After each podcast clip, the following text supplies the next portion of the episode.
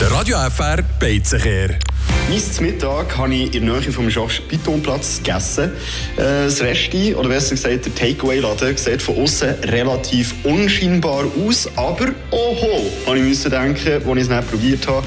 Heute bin ich in der Pasta-Box drin, die bekannt sind für ihre hauseigenen äh, Pastasorten, die sie da gemacht haben.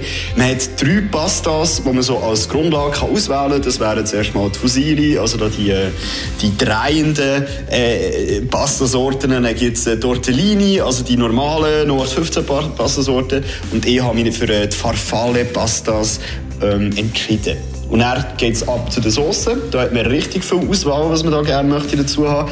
Äh, Napolitana, Bolognese, Pesto, äh, natürlich auch Pilzcreme, Carbonara, Lachs und so weiter und so fort. Und am Schluss gibt es sogar noch ein Poulet Thai, das man als äh, Soßengrundlage auswählen kann. Entschieden habe ich mich für Bolognese-Variante und auch noch natürlich ein bisschen Käse drüber. Die Portion ist wirklich grossartig.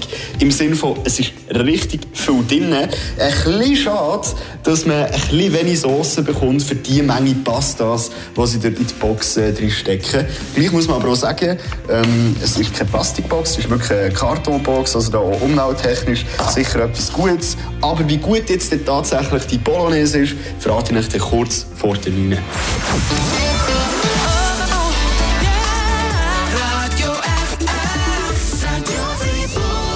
Radio FR